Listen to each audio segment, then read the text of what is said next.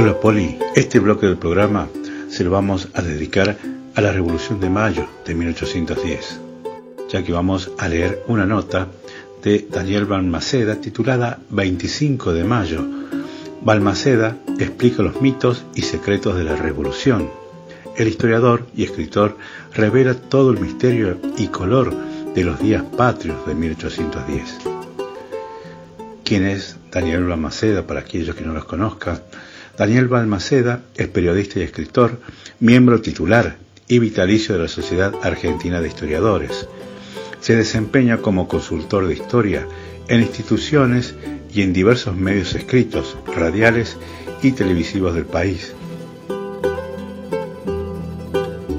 Le preguntamos a Daniel Balmaceda cuál es el significado del 25 de mayo y por qué no se avanzó más de eso. A lo que responde, en realidad hay que tener en cuenta que lo que hizo Buenos Aires fue crear una junta de la misma manera que había ocurrido en España. Una vez que Fernando VII fue retirado del poder, se formaron las juntas de Cádiz y la junta de Sevilla. Por lo tanto, Buenos Aires lo que hizo fue replicar el sistema de juntas y siguió gobernando de la misma manera que habían hecho las juntas en España, bajo la soberanía de Fernando VII. La primera junta fue el primer gobierno criollo, pero seguía respondiendo a España.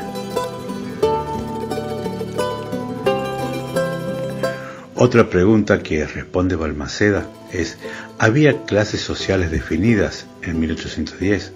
¿Cuál era la concepción de pueblo?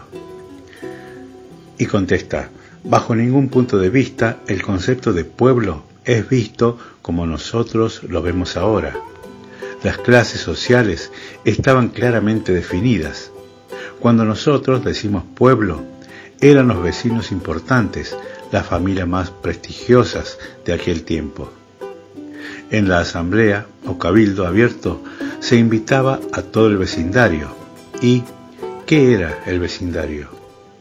Sobre 30.000 habitantes de Buenos Aires en aquella época, todo el vecindario de la ciudad eran apenas 450 vecinos representativos.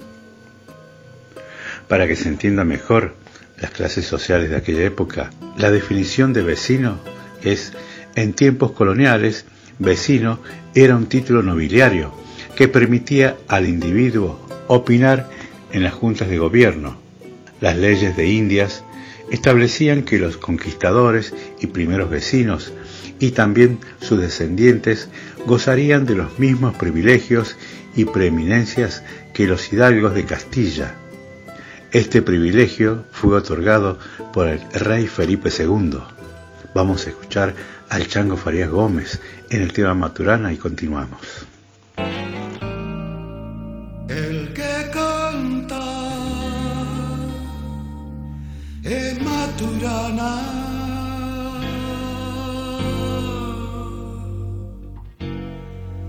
Chileno de nacimiento, anda rodando la tierra con toda su tierra adentro. Anda rodando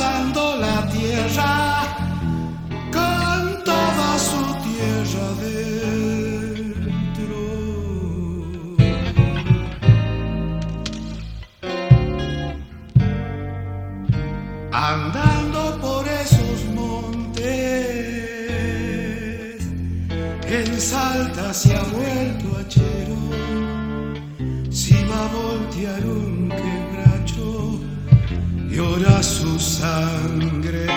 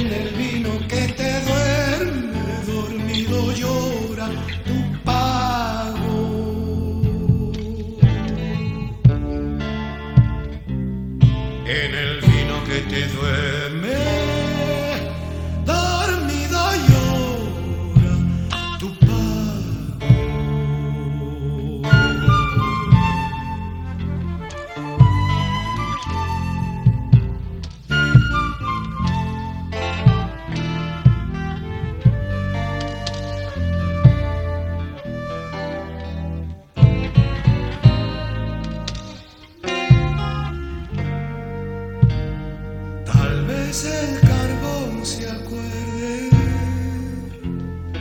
de lo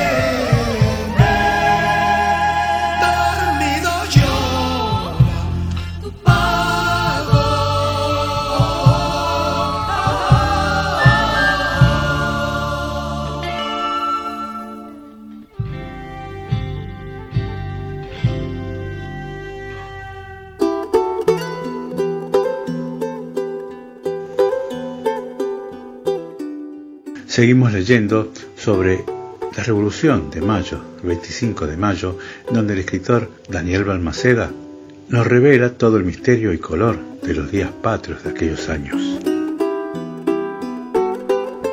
Balmaceda responde sobre French y Beruti. Los tenemos que imaginar como dos jóvenes entusiastas por la libertad o como dos aguerridos militantes capaces de dar muerte. ¿Repartieron acaso escarapelas?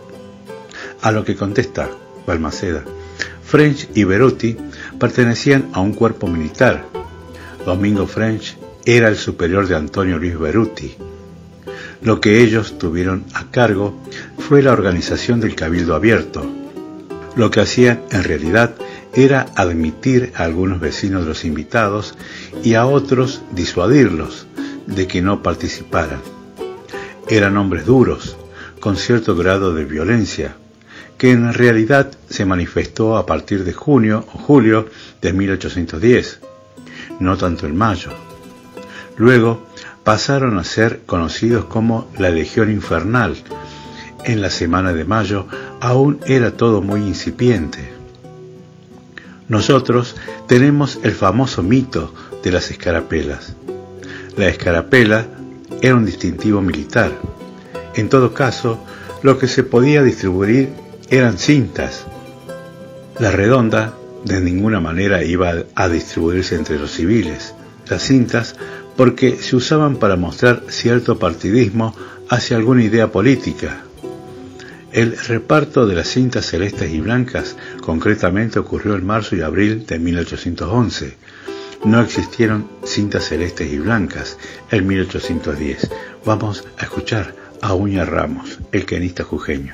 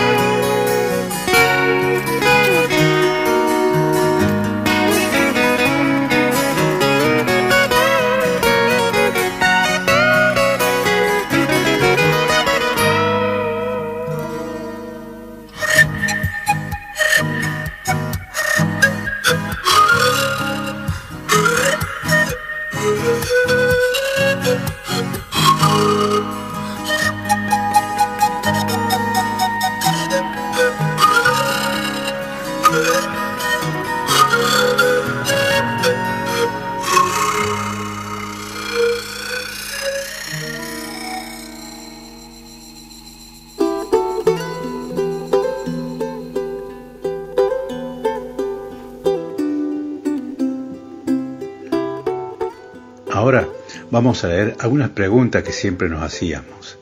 ¿Existían los paraguas en 1810 que solemos ver en los cuadros que representaron el Cabildo Abierto? Contesta Balmaceda, existían paraguas, eran menos impermeables que los de ahora. Se utilizaban tanto como sombrillas que como paraguas. Pero no podemos decir que en la plaza había muchos paraguas. Era un elemento de lujo en esa época. Y si hubo el 25 de mayo, día lluvioso, habrán sido dos o tres como mucho.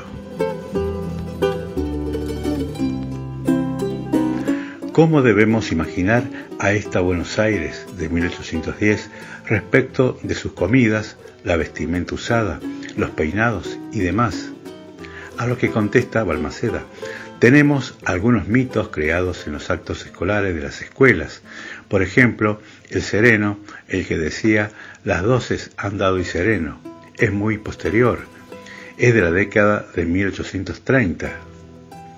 En 1810 no había serenos en Buenos Aires. Tampoco estaban los peinetones, aquellos famosos peinetones que las chicas usaban en los actos son posteriores. Mariquita Sánchez de Thompson los pudo haber usado, pero a partir de 1828, cuando Manuel Masculino llegó a Buenos Aires y comenzó a vender ese tipo de peines. La ropa era muy sencilla, las mujeres se hacían los vestidos que eran tiro alto. El hombre en general usaba levita, un saco con cola. Por supuesto, todos con sombreros.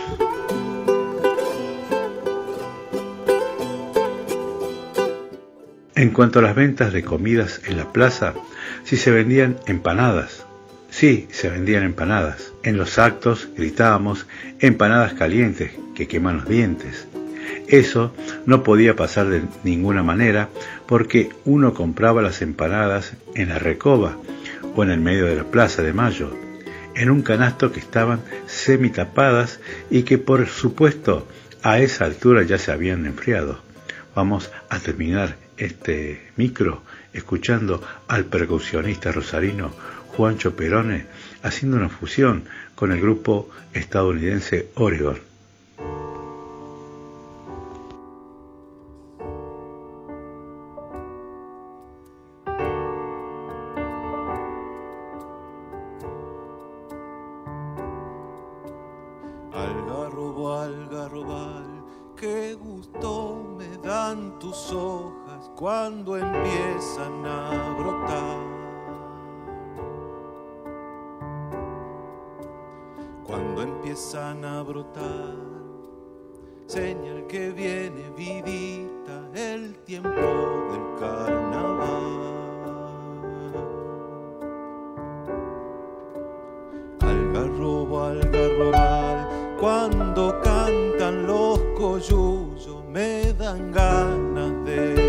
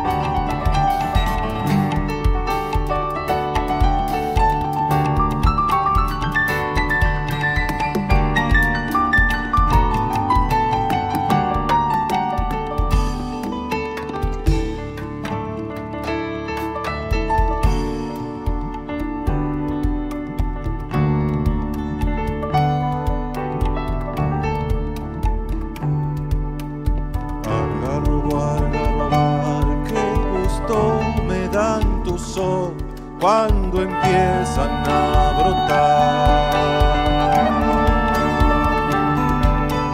Cuando empiezan a brotar.